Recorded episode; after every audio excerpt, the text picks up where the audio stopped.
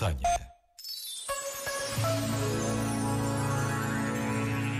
Quando a sexta-feira se anuncia, já só conseguimos pensar no fim de semana que está a chegar.